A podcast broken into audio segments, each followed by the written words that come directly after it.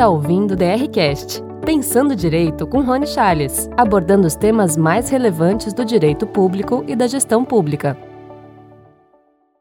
Dr. Bradson, eu vou fazer uma síntese do currículo dele. Né? Ele é procurador-geral do Ministério Público de Contas da Paraíba, além de ser é, mestre em políticas públicas e ciência de dados uh, uh, por Chicago, não é o fraco, não. Né? Além de mestrado na, na UFB aqui no Brasil, mestrando em matemática, ele está com muito tempo, então ele vai ampliando o seu, o seu currículo acadêmico. Né? O, mestra, o, o Bradson, para mim, é uma das grandes referências na área de análise econômica.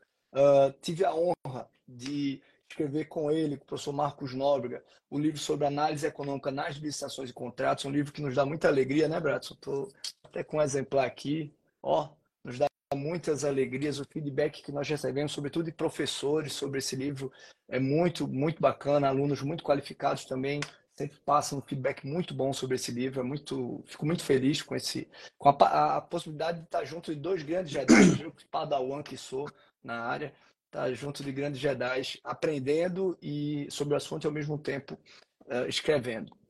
E agora, mais recentemente, ele, ele lançou um livro com a professora Luciane Yang, também uma grande referência no tema análise, análise econômicas, um livro pela editora Juspódio. E a gente vai querer, eu quero falar também sobre esse, esse livro aqui, tá, Bradson? Tá lançando agora, pessoal, pela editora Juspódio, tá com a promoção de pré-venda. Então, se você tem curiosidade sobre o tema, se você quer entender análise econômica, eu que já dei uma, uma brechada no livro, é, eu, eu, recomendo muito para que vocês entendam alguns, alguns dos preceitos básicos de análise econômica. Muitas vezes eu vejo uh, referências a alguns institutos, por exemplo, de falhas do mercado, mas feitas de maneira equivocada. Então, dá uma olhada naquele livro que, de maneira muito didática, com exemplos e de vez em quando com algumas piadas, né? Eles, eles tratam sobre o tema de maneira brilhante, tá? Então, meu querido amigo Bradson, desculpa não conseguir é, é, exaurir aqui seu currículo, mas é uma grande alegria, uma grande honra estar recebendo você aqui uh, na noite de hoje, tá bom? Ah, tá, e deixa eu falar mais uma coisa. Ele também vai ser professor do nosso curso Premium Nova Lei de Licitações, a nova edição. Né? E é uma grande honra, meu amigo, tê-lo no nosso curso Premium novamente.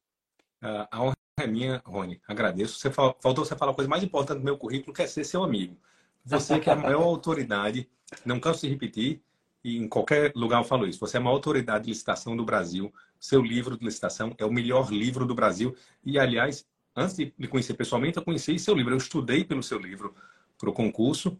Uh, e no café lá encontrei o autor do livro, meu ídolo. Fui pedir a bênção, uh, meu ídolo. E hoje em dia é, fico muito contente, muito orgulhoso de tê-lo como irmão, é, tanto na vida profissional como na vida pessoal é, é motivo de muito orgulho para mim, meu irmão. Para mim também, meu amigo. Mas, é, pessoal, os elogios aí são dele, para mim são, são é, fruto da amizade, tá, meu amigo? Muito obrigado, muito obrigado mesmo, tá? É, não, não, concordo com a declaração, mas sei que é de coração. E como me ensinou, como me ensinou uma, um amigo, um grande amigo, como é fama de bonito, é, como é fama de bonito, sabido e valente não se desmente, né? É, mas, mas é verdade, assim, não é por, por, porque eu estou na sua frente, não. Eu falo isso na sua ausência também. Ah. E falo isso é, não, não pela amizade, mas, enfim, tanto no concurso como no trabalho, determinou que acho que toda ou a maior parte da, da literatura especializada eu li e, e tenho contato. E seu livro é, de longe, o melhor, o mais usado. Tá é, é, tá tirando que de vez em quando, quando vão fazer a citação lá no meu gabinete, já citaram com, pelo saudoso Rony Chaves. Pronto, mataram meu amigo. Mataram é meu amigo antes de, começar. Saudoso Rony Chaves. Eu espero... Que não se cumpra, senão eu continue por aqui é. um bom tempo. Nem, nem, tão cedo, né? Nem tão cedo. Mas, ó, pessoal, um grande abraço a todo mundo. Carol, professor Eduardo Guimarães, turma muito boa, Andriu, Sol, poxa, galera maravilhosa. Ricardo Lima, aluno da nossa pós-baiana. Ricardo, aparece lá na sexta e sábado. Aluno da pós-baiana, sempre, sempre aluno da pós-baiana. Então, você sabe que tem espaço aberto, entrada aberta lá. Enfim, é uma oportunidade boa também para rever meus amigos que eu fiz entre os alunos da pós. Pessoal, eu quero começar uh, para quebrar um pouquinho o gelo com o meu amigo Bradson. Quem conhece Bradson sabe que Bradson é um cara extremamente extrovertido, né? Às vezes ele parece, ele é muito sério, assim, mas é um cara extremamente extrovertido, brincalhão, uma, uma, uma figura maravilhosa, a gente dá muito boas risadas juntas. E eu quero fazer uma pergunta, Bradson, meu, meu provocativo, eu fiz com, com a Cris também. É, é, fala um pouquinho, que você, rapidamente, obviamente, para a gente entrar já no assunto, você rapidamente resumisse o Bradson em três tempos: passado, presente e, e futuro. Né? Ah, um pouco da história do Bradson, eu sei, o cara que desde o início muito destacado pela, pelo esforço, né? Você representa muito isso para mim, por isso que você é um cara que me inspira muito, meu irmão. É, é aquele cara que tinha uma dificuldade, ao invés de ficar com mimimi, chororô, ia lá e focava e se esforçava, né? Muitas vezes é, como autodidata. Então, se é difícil, ao invés de lamentar e chorar, você ia lá e fazia, né? Se esforçava, isso uh, no estudo, isso no esporte, né?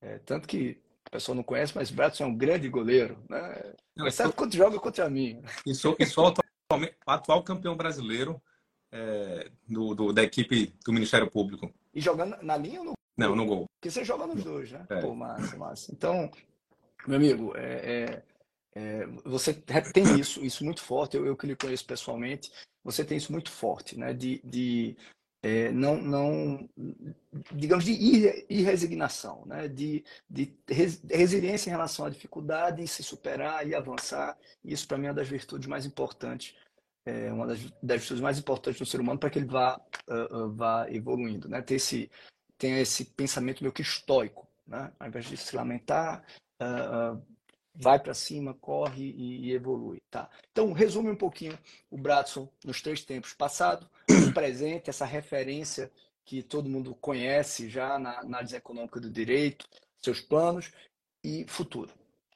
Tá. É uma pergunta difícil essa, hein? É. é... é quase filosófica, né? É, é mas se fosse para resumir ao máximo, eu até pensei agora no dia 11 de, de, de agosto, né, o dia do jurista, e é, eu decidi, até fiz uma postagem comentando que eu acho que é o meu dia, mas não do jurista, porque eu não vivo de juros, não, não entendo pouquíssimo de direito, mas é porque é o dia do estudante. Então, acima de tudo, é, é estudar, é, quando não sabe algo, é, continuar é, é, tentando aprender e me aperfeiçoar. Então, acho que esse é o, o meu resumo, digamos assim. Eu, é, no curso de Direito, nunca fui um, um aluno destacado, era um cara esforçado, é, na parte de economia, principalmente na parte de matemática, eu sempre me saí melhor desde o tempo de colégio.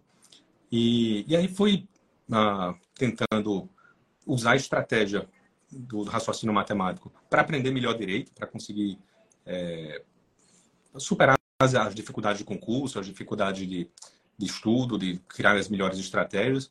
Consegui é, algum êxito nessas estratégias de, de estudo. E aí, é, quando eu entrei no Ministério Público de Contas, Rony, eu consegui fazer o, o retorno para a economia, que foi, como você sabe, é, ir para Chicago e estudar políticas públicas lá. Eu acho que foi importante porque desde o começo eu fiz os dois cursos juntos, como você sabe, e terminei, como diz Marcos, serve para mim também.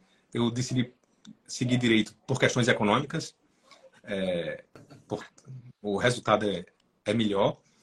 Então é, eu me senti um pouco frustrado, mas aí recentemente, quando, quando eu fui para Chicago, acho que foi um ponto alto, onde tudo fez sentido. E, e aí é, fez sentido no passado e acho que para o futuro também, que é exatamente dessa nova pegada. Acho que o momento é muito apropriado, porque a gente tem uma convergência dos, dos dois mundos jurídicos, o da common law e da civil law, ah, e essa praticidade, o pragmatismo jurídico que a gente tem no Brasil, a, a lei de liberdade econômica, a mudança da LINDB, a mudança da lei de licitação, e todas elas têm uma pegada pragmática importante. E essa pegada pragmática, ela tem tudo a ver com a análise econômica. Então, é, hoje em dia, eu vejo muita gente falando de, é, da importância de políticas públicas, uh, e aí, óbvio que quando, se você vai discutir políticas públicas, você tem que sair do mundo jurídico. Então, eu vejo essa abertura cognitiva do mundo do direito, e, e eu acho que é, calhou que, para mim, está tudo é, é, indo no caminho certo, assim, na hora certa. E aí, ainda lá em Chicago, é, eu, você e Marcos, a gente começou a escrever o livro, né? Do, da análise econômica das licitações e contratos. Acho que foi um, um marco na, na minha vida, é, porque foi uma aplicação prática e direta do, do pensamento da, da teoria econômica para a questão jurídica, apesar de, de ser algo que existem alguns artigos, tem muita coisa. Uh, eu até fico brincando. Não existem outros livros, não só em português, mas mesmo em outros idiomas, inglês, espanhol, alemão, não tem. É um tema é, que, por mais importante que seja, por mais prático que seja, tem pouca discussão. Então, acho que a gente não só partiu na frente, mas a gente fez um, um caminho bem feito, nós três. Acho que foi uma, uma junção perfeita. É, acho que você tem uma visão prática, uma experimentação da, da lei de licitação que pouquíssima gente tem, talvez ninguém no Brasil tenha. Marcos tem uma vivência é, de Tribunal de Contas muito boa também. Ah, eu com uma pegada um pouco mais econômica. É, até, pessoal, peço desculpa para quem é, no livro se deparar com alguma questão econômica, alguma coisa matemática e tal. A culpa é minha. A culpa é minha. Só não tem mais porque Rony me podou. É, mas acho que foi um, um, momento de sucesso, assim, foi um, movimento interessante. E, e aí é, tem esse livro é, novo com, com Luciane Jung, que é sobre análise econômica de modo geral, análise econômica do direito. Então, é uma introdução, é um livro, é um dos poucos livros em português feito com base no direito brasileiro, ah, para seguir a, a, os, os pontos básicos iniciais da, da análise econômica do direito. Então, foi essa a ideia.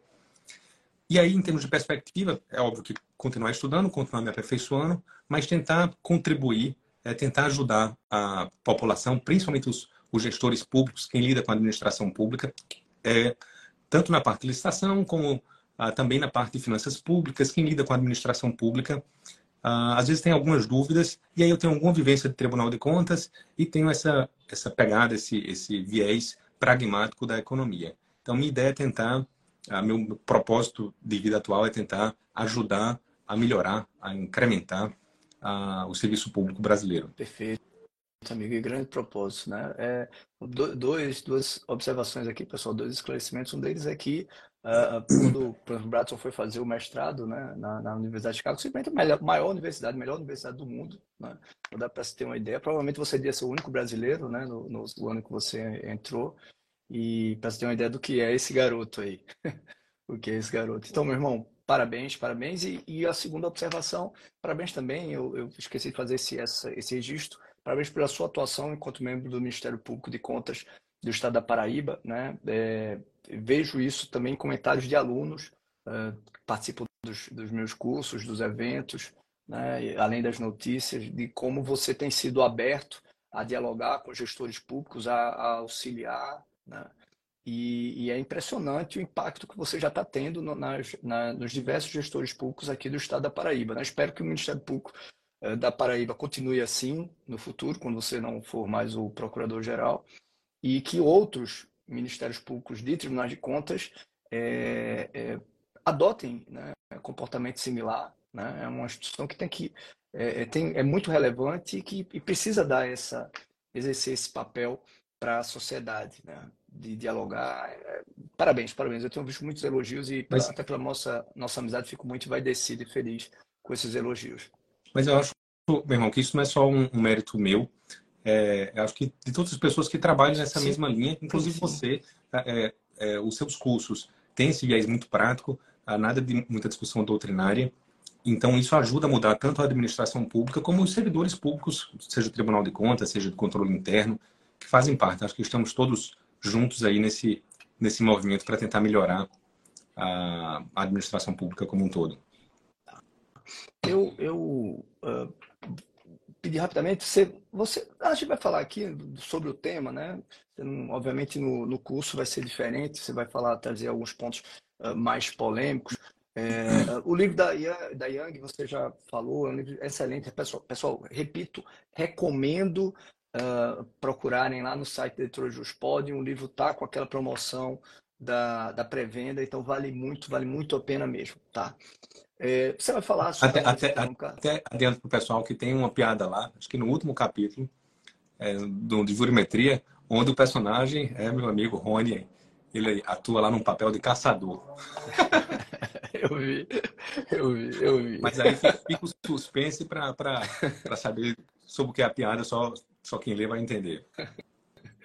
Amigo, uh, veja, entrando no, no, no, no, livro, mas ampliando um pouquinho o assunto para quem está entendendo, repito, você, você citou o utilitarismo, né, o pragmatismo, sobretudo o pragmatismo, que tem tudo a ver com a análise econômica do direito, é, essa, essa influência da, da, da Law Economics, na, na, não apenas no direito administrativo, mas no direito processual civil, né, no direito como um todo brasileiro. Isso tem muito a ver também com a influência do próprio direito uh, dos países que adotam common law.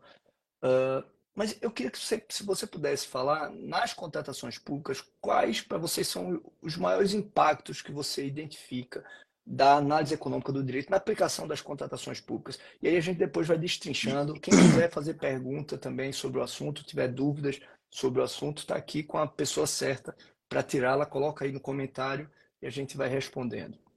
Ah, eu, se tivesse que, que resumir, ah, eu acho que eu colocaria quatro é, discussões importantes.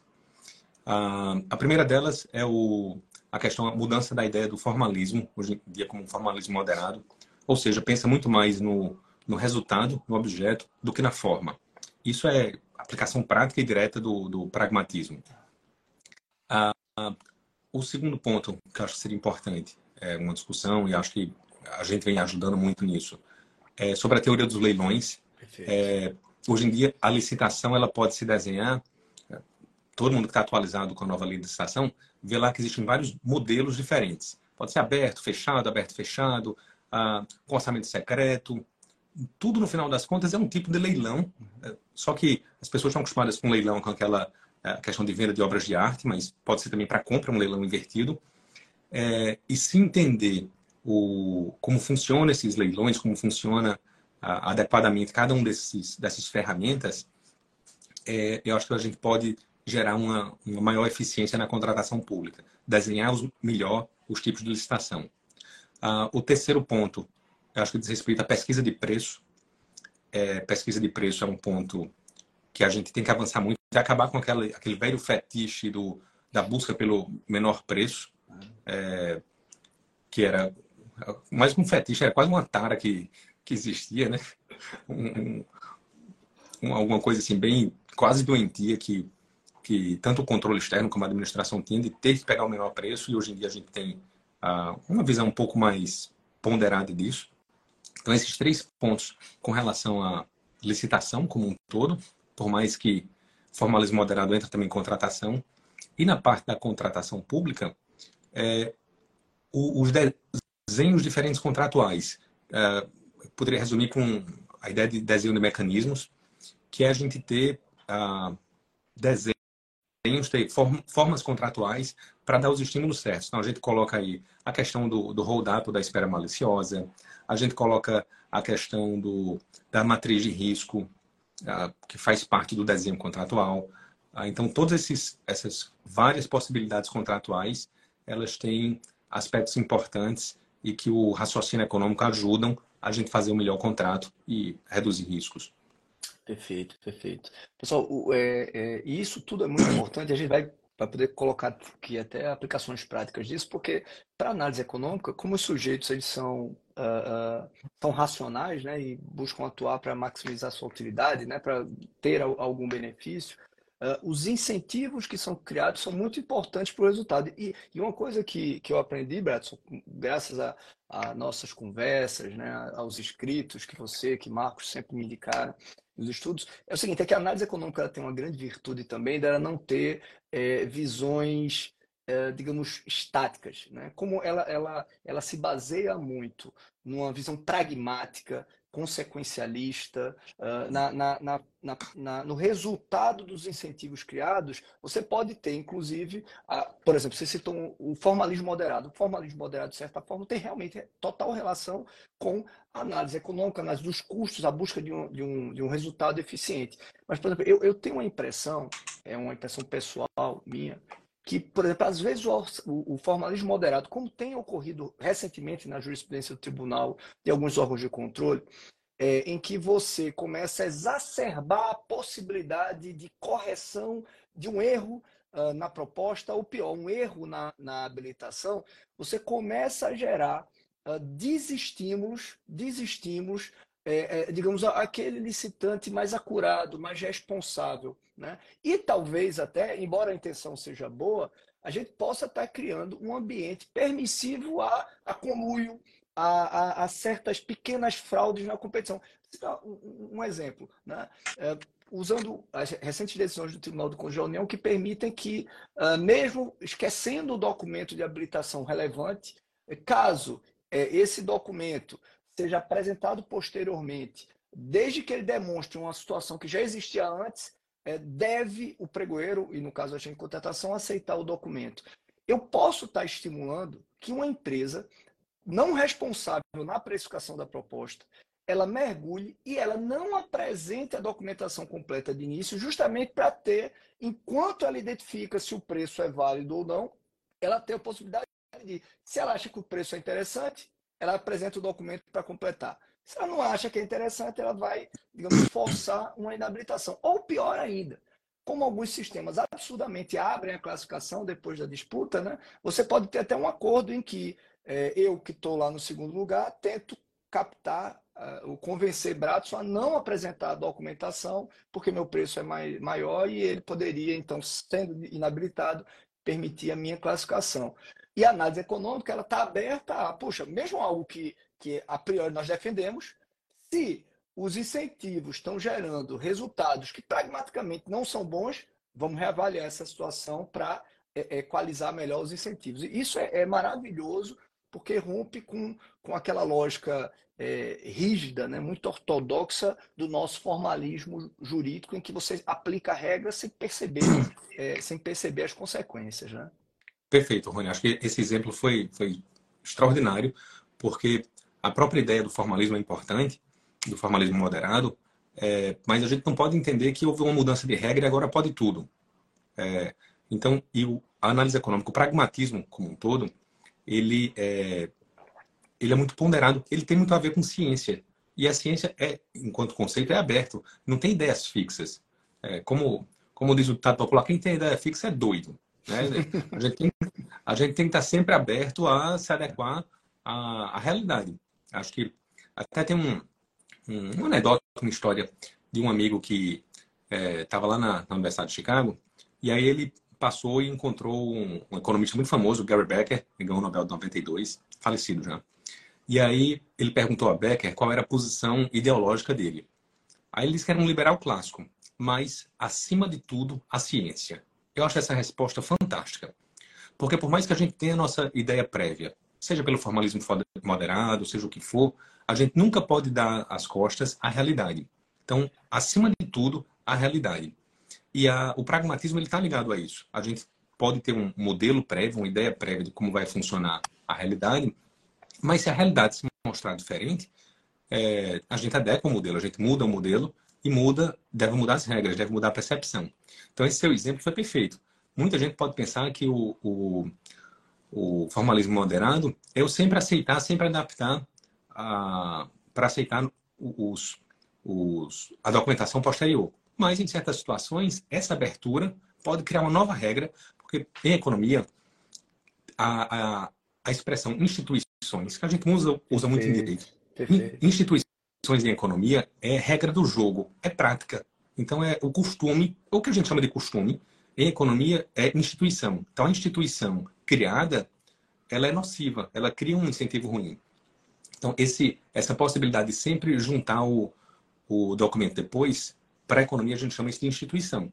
É, essa regra, é, para juntar posteriormente, ela cria um desincentivo para você, é, quer dizer, não é desincentivo, ele cria um incentivo para empresas irresponsáveis, como você é, mencionou aí nesse exemplo, participem sem ter o risco de serem punidas depois. Então, o doidinho pode participar é, e, se não der certo o preço dele, ele não apresenta o documento. E aí ele, ele não, não tem a sanção prevista na lei ele consegue fugir à sanção. Então, a ideia é. do, do formalismo moderado, ela é importante, a gente tem que usar, mas na hora que perceber que ela está sendo usada excessivamente está criando um espaço para condutas inadequadas, a gente tem que adequar e mudar o desenho da instituição. Então, acho que essa é a, é a grande importância. A gente tem uma abertura das instituições. Nada de criar instituição uh, fixa, instituição no sentido de regra do jogo. Assim. Nada de criar regras fixas que nada é, muda. Perfeito, amigo, perfeito. Eu, eu, eu, eu, acho que muitas vezes realmente as nossas regras, sejam essas instituições formais, as informações políticas, eu lembrei logo da professora Flaviane, que, que foi quem primeira vez me chamou a atenção para isso, né? O conceito de instituição. Quero mandar um abraço para o André, muito obrigado aí pela, pela mensagem no, no, no, nos comentários. É, e, e, eu vejo que nosso modelo de licitação hoje, ele, ele realmente precisa dessa pegada econômica, pragmática, uh, para que nós. Sabe o que, sabe que, eu visualizo, Braço? A gente teve uma, uma migração, né, sobretudo pós-pregão eletrônico, para um ambiente que o professor Marcelo Stenfilho ele chama de democratização das licitações públicas. E, e foi maravilhoso. Né? Você, com o pregão é, é. eletrônico, ali, com, com a licitação. Não, eu, eu, só ia dar um outro. Eu só ia dar um outro exemplo que você, desculpa, atravessar, Rony. Claro. Mas você falou aí de pregão eletrônico. E aí surge uma outra, uma outra coisa que é bem comum. E aí, o pregão deve ser sempre eletrônico? ou em alguns casos pode se justificar um pregão presencial, porque o fornecedor lá do Rio Grande do Sul não vai fornecer em Itapororoca, ele participa do leilão, mas ele não entrega. Então, perfeito. Talvez em alguns casos o pregão presencial possa fazer sentido. Perfeito, mesmo, perfeito. mesmo aumentando o custo, mesmo aumentando o custo de transação. Perfeito. Até porque o desenvolvimento local e regional é, inclusive, tutelado pela própria Constituição, né? E é dever do gestor público municipal estar preocupado também com o desenvolvimento das suas empresas locais. Então, será que ampliando um pouco o custo transacional com o sertão presencial, de uma forma interessante, obviamente uma licitação aberta, competitiva, mas de uma forma interessante da gente tutelar isso, né? tutelar o crescimento dessa, dessas empresas, desse mercado, Concordo plenamente, meu amigo. Agora, a leitura não pode ser dogmática, né? É, é, é, a, a, decisão não é dogmática na forma, não é jurídica, para mim não é jurídica, tem que ter essa percepção econômica das consequências. É, e, e, o que eu estava falando, justamente, a gente saiu do, do presencial com altos custos transacionais para o eletrônico, ampliamos muito a competitividade, e isso foi maravilhoso em grande parte das compras públicas, uh, mas ao mesmo tempo, talvez tenha tenha ocorrido um excesso, justamente, sobretudo em relação ao pregão eletrônico, um esgarçamento do conceito de bens e serviços comuns, e aí jogamos para o pregão eletrônico muito, primeiro, muitos serviços de engenharia que seriam melhor licitados com certames presenciais, né, com certames presenciais, e é, é, com isso talvez tenhamos criado um ambiente que em alguns momentos é sem dúvida nenhuma de seleção adversa.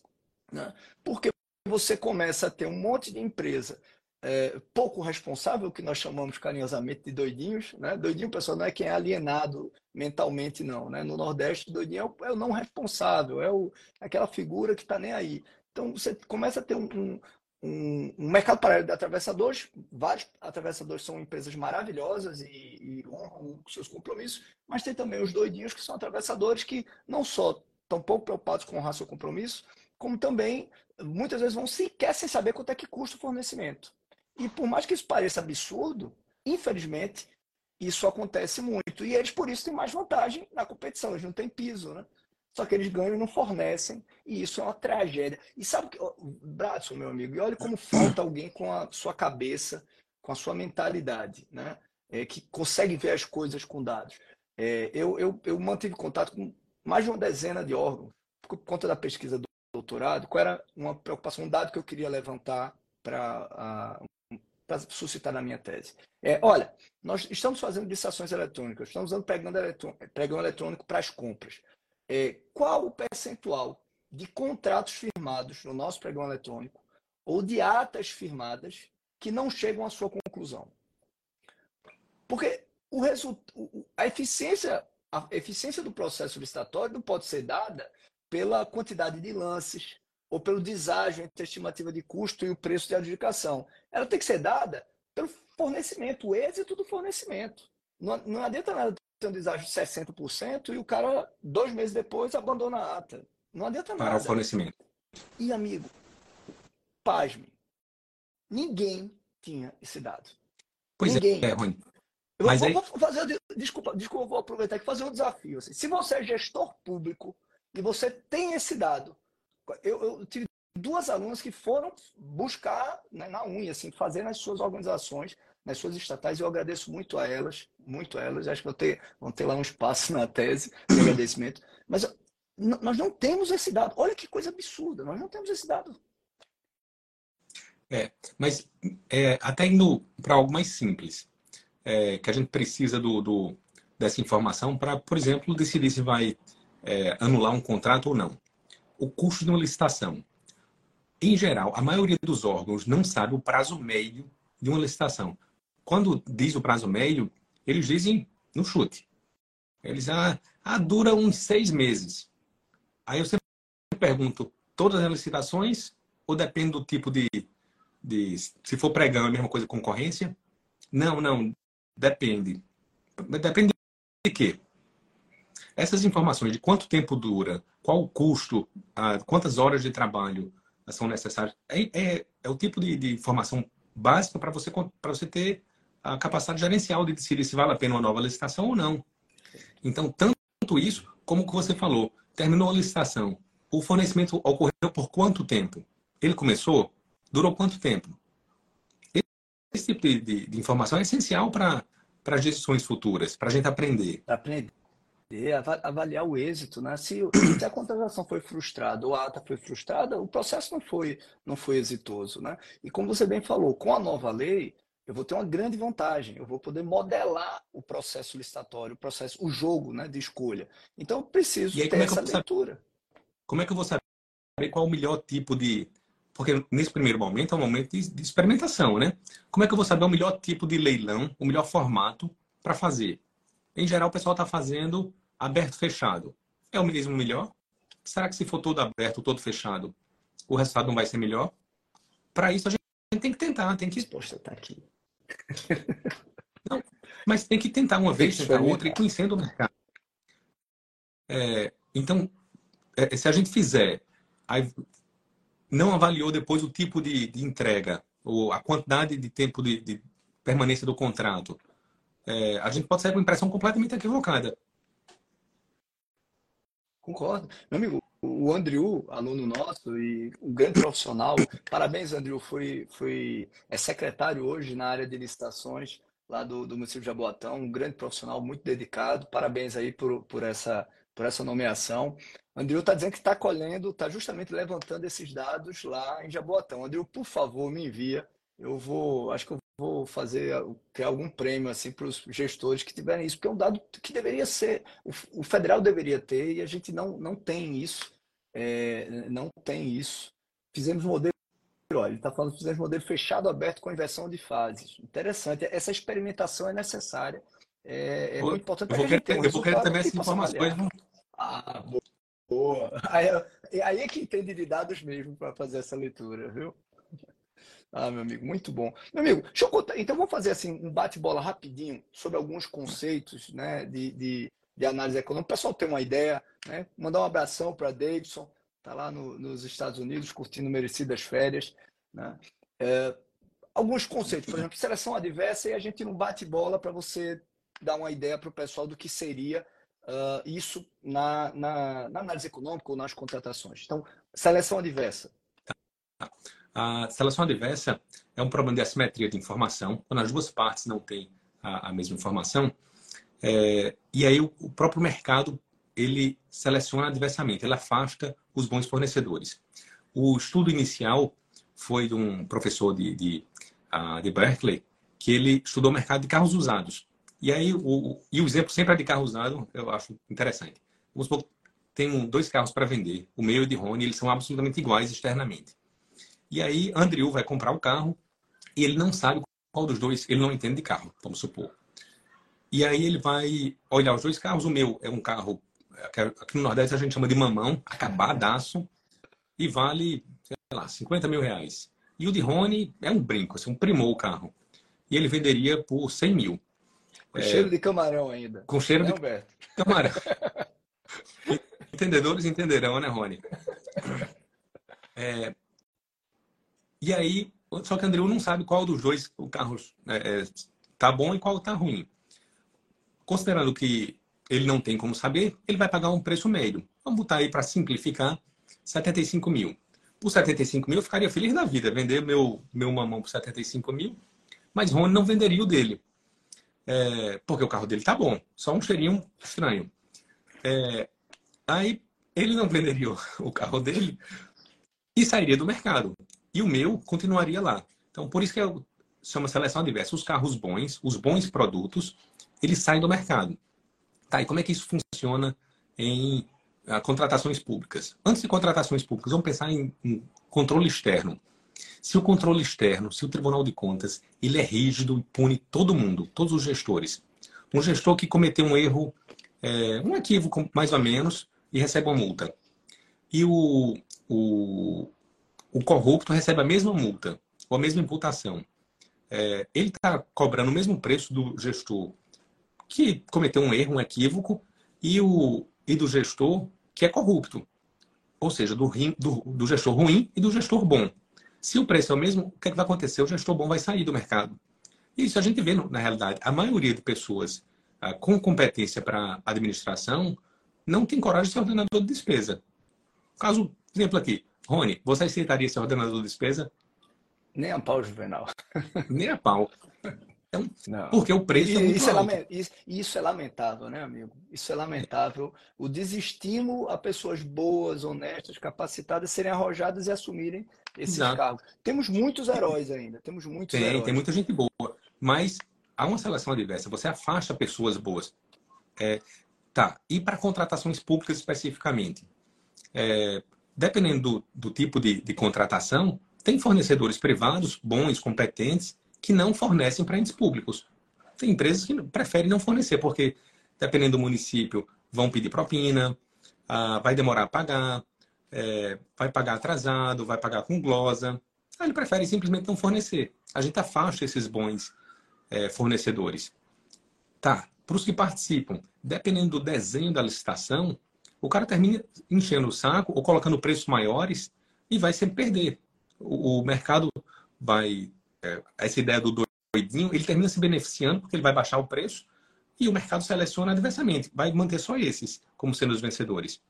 Então, a ideia de seleção adversa, que é essa simetria de informação, é algo extremamente relevante e importante e a gente tem alguns mecanismos para tentar é, resolver, do mesmo jeito que no caso do carro.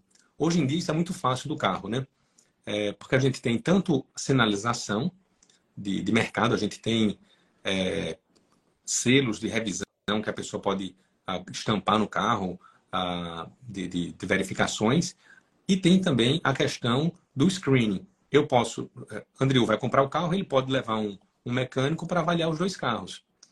É, isso em licitações a gente tem também, né? A, a própria ideia, a ideia básica da, da, da fase de habilitação é exatamente para reduzir essa assimetria, para fazer com que a administração pública tenha informações sobre a qualidade do fornecedor. Tá. E aí, o que, é que a gente pode fazer a mais? Ah, pega um, um, outro exemplo aqui também de screening, que é a, o teste de amostra. É, é uma forma que o, a administração pública tem de conhecer o produto, de saber que o produto ele tem uma qualidade mínima para garantir a, a, a, informação que o produto é bom. A, contratações por técnica de preço, então, existem várias é. formas que, que a gente pode usar para reduzir essa simetria de informação. Além também, por exemplo, é, garantia de proposta, que aí funcionaria mais como um instrumento de signing, né? Que, ó, se o cara deu a garantia de proposta, é um cara, teoricamente, que está vindo sério aqui, não é um, um aventureiro, porque ele não vai apostar esse 1% aqui. Então, seria também uma, uma forma da gente tentar é, justamente trazer essa informação, assim como a Kerloff é, dá a mensagem que a gente precisa é, reduzir esse problema de assimetria de informação para salvar esse mercado, para que não, ele não gere mercado de seleção adversa. A gente pode fazer isso também nas licitações eletrônicas, permitindo que alguns instrumentos de screening, signing, possa, possam é, favorecer é, os licitantes e desfavorecer os bons licitantes e desfavorecer aqueles aventureiros. Acho que essa é, é uma, é uma, é uma é, estratégia necessária para que as licitações eletrônicas possam é, gerar bons contratos e boas atas, e não contratações frustradas, atas frustradas que não, não resolvem o problema da, da sociedade. Né?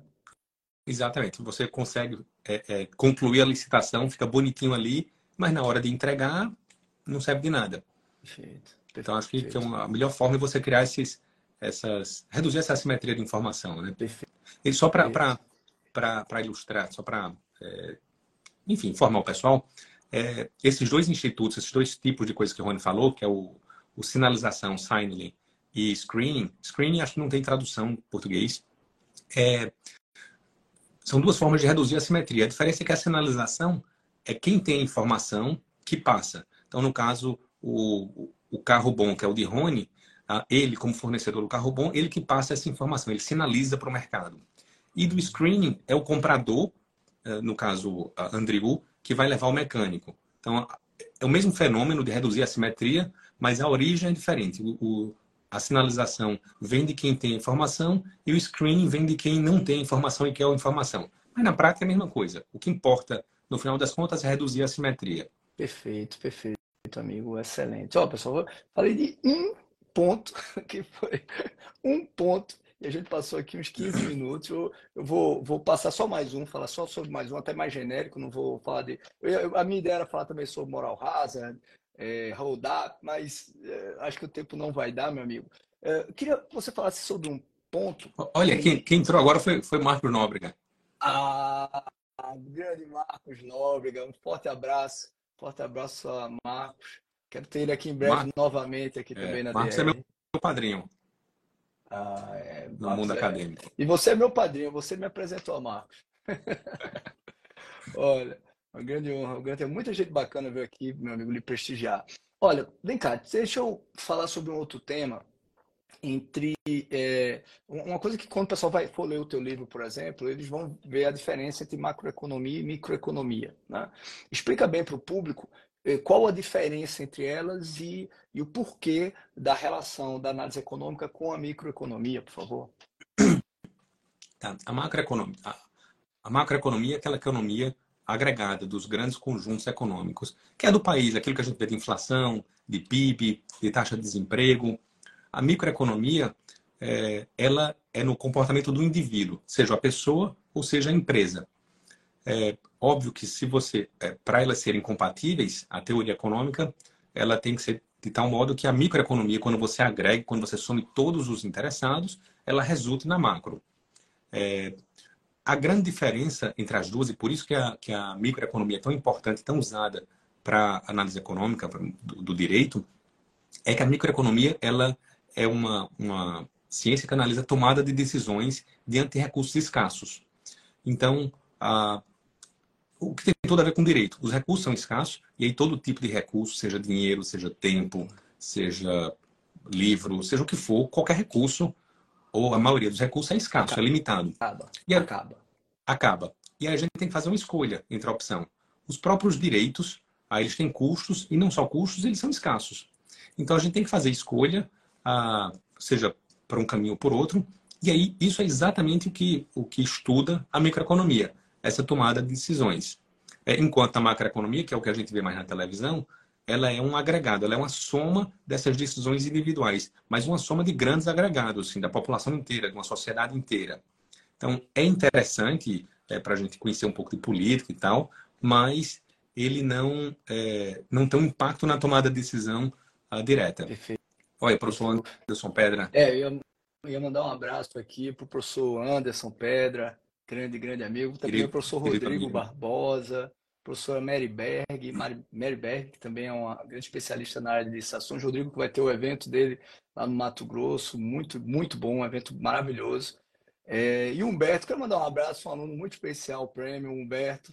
Humberto é um, um aluno que tem sempre umas manifestações, umas tiradas com humor muito, muito qualificado. Eu, eu gosto muito de pessoas como ele, como você, que conseguem, como Marcos, como antes, conseguem mesclar é, conteúdo denso com, com humor, né? com um humor fino, um humor qualificado, meu amigo. É, é, deixa eu... Aí só, não, só voltando para a microeconomia e da, da macro. Então, a macroeconomia, ela importa para grandes tomadas de decisões de política econômica. É, então, a gente precisa saber alguma coisa, mas o principal para o direito, para as tomadas de decisão do, do mundo jurídico, elas são de microeconomia. Ah, então, por exemplo, eu preciso saber é, algum impacto, sei lá, da, da inflação no, no desemprego. Mas a minha tomada de decisão é, existe uma relação clássica da, da inflação com o desemprego, é a curva de Phillips, mas isso para do direito não vai influenciar. O que vai influenciar é, se aumentar a taxa de juros, eu sei que eu vou pegar o dinheiro por um valor mais caro.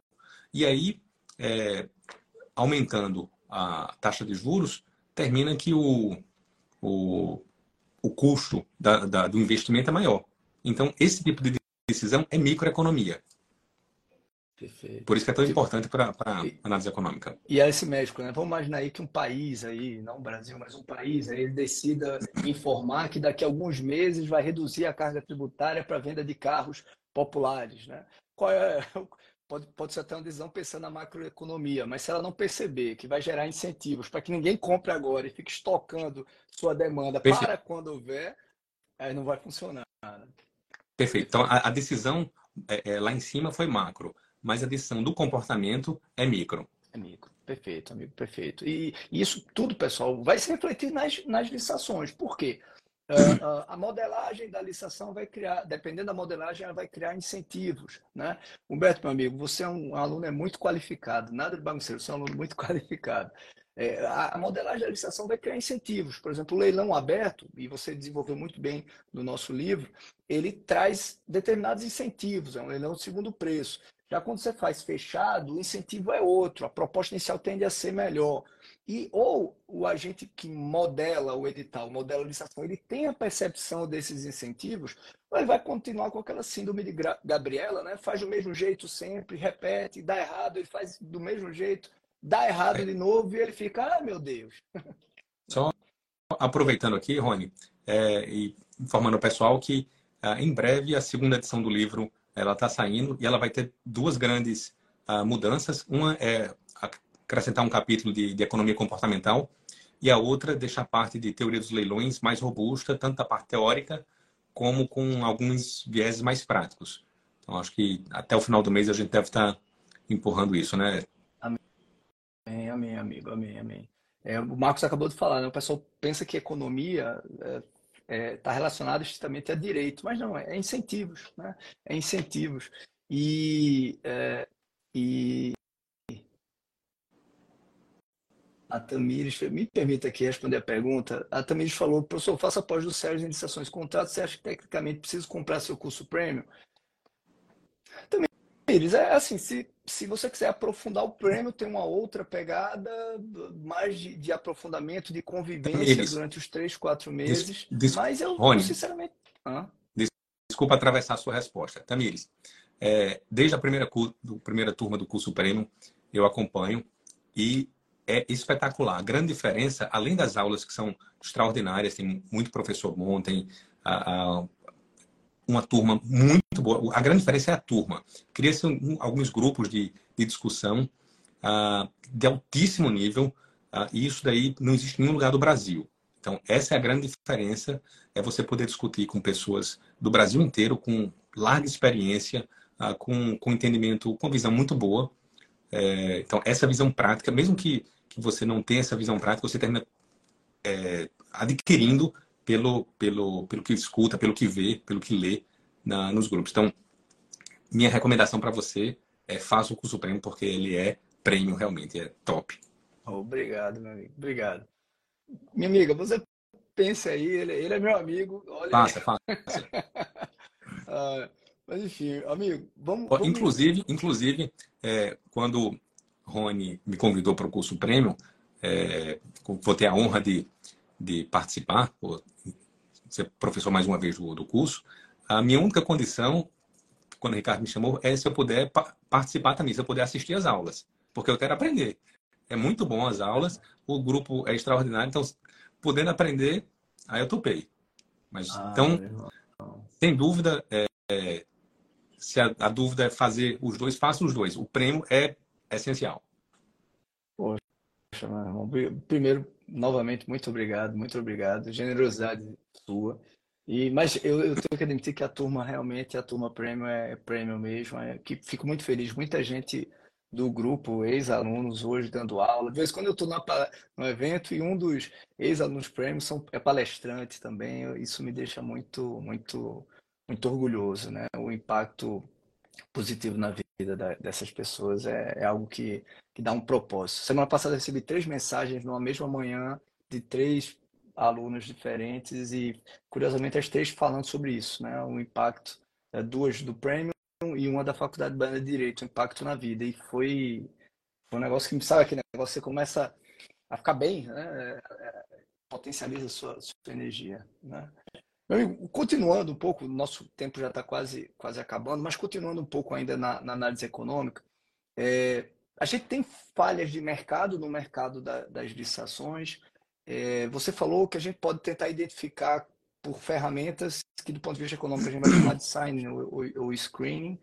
É, mas um ponto que eu queria falar, e você já tocou, eu queria voltar ele um pouco, é, tem a ver com a parte que você está, inclusive, ampliando do livro, sobre teoria uh, dos leilões que está dentro da teoria dos jogos, como é que a gente pode aplicar ela? Se você puder exemplificar para os alunos ou falar um pouco, né? como a gente poderia aplicar nas licitações. Né? Muita gente, quando eu falo numa aula que licitação é um jogo, o pessoal, que é isso, professor? Que é isso, professor? Porque tem uma, talvez uma visão caricata ou, ou antiquada do que significa o jogo. Então, é, por favor, é, é, com a tua capacidade, explica para eles, para que, que eles entendam que o jogo tem tudo a ver com licitação e como a gente pode aplicar o conhecimento da teoria dos jogos e teoria dos leilões nas licitações para tornar o resultado do processo de escolha do fornecedor mais eficiente. Tá. É, a teoria do, dos jogos é parte da matemática e que é muito usada na economia é, é o que estuda a, as relações entre as pessoas que interagem de modo estratégico ou seja, serve para quase tudo, desde relações uh, interpessoais, empresariais, entre países, até para é bem vago mesmo. Né? Até para casa. Opa, demais. é um jogo repetitivo, né? É um jogo repetitivo, é. é.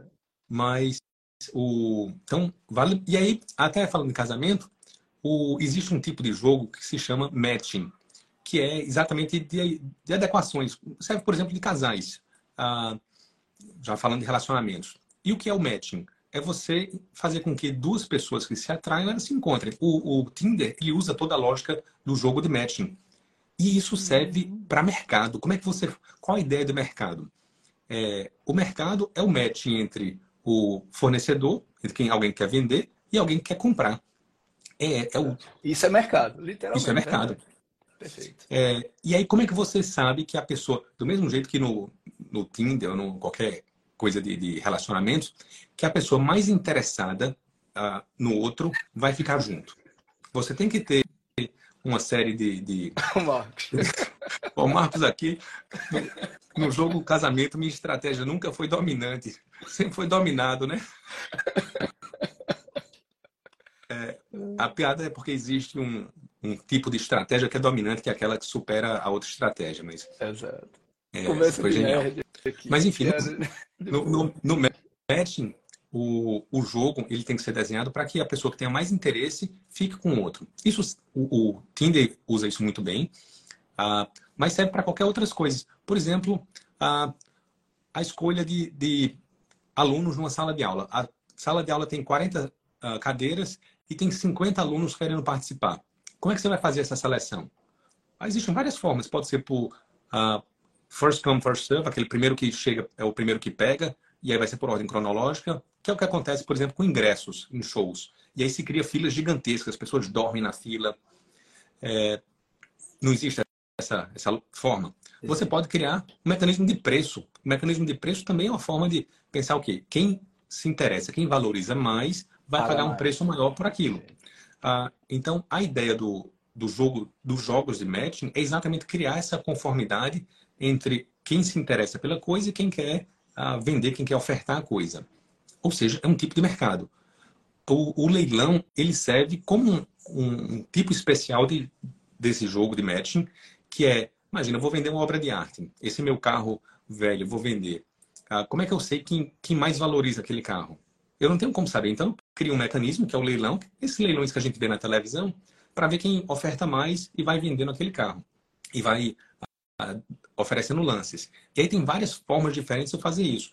Pode ser um, um leilão todo fechado, pode ser um leilão com lances abertos. Eu posso estabelecer um preço mais alto e diminuindo. Leilão na uh, e, e como, é, como é que eu vou decidir isso? Vai depender do tipo de mercado que eu esteja analisando. Ah, as pessoas têm informação suficiente sobre o meu carro? É, meu carro é único ou existem outros similares no mercado? É, e eu estou citando aqui para venda, mas serve para compra também.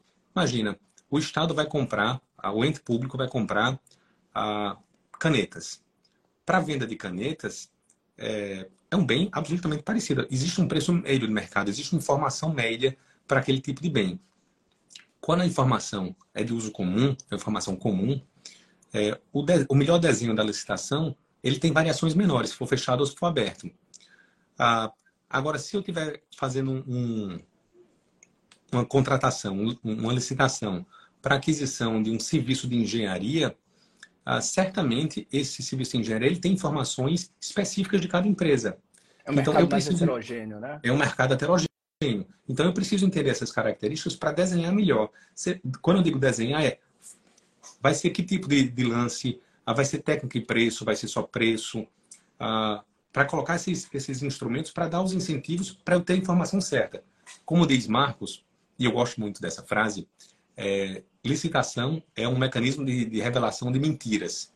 É, no sentido de todo nenhum licitante vai dar informação do que ele quer pagar. Ser, era para ser transmissão de informações, né? E aí ele usou revelação de mentiras. Que, é, que fica muito mais engraçado, né? Muito melhor. Mas é exatamente isso. Porque é, ninguém chega para comprar um carro é, dizendo já o preço máximo que pagaria.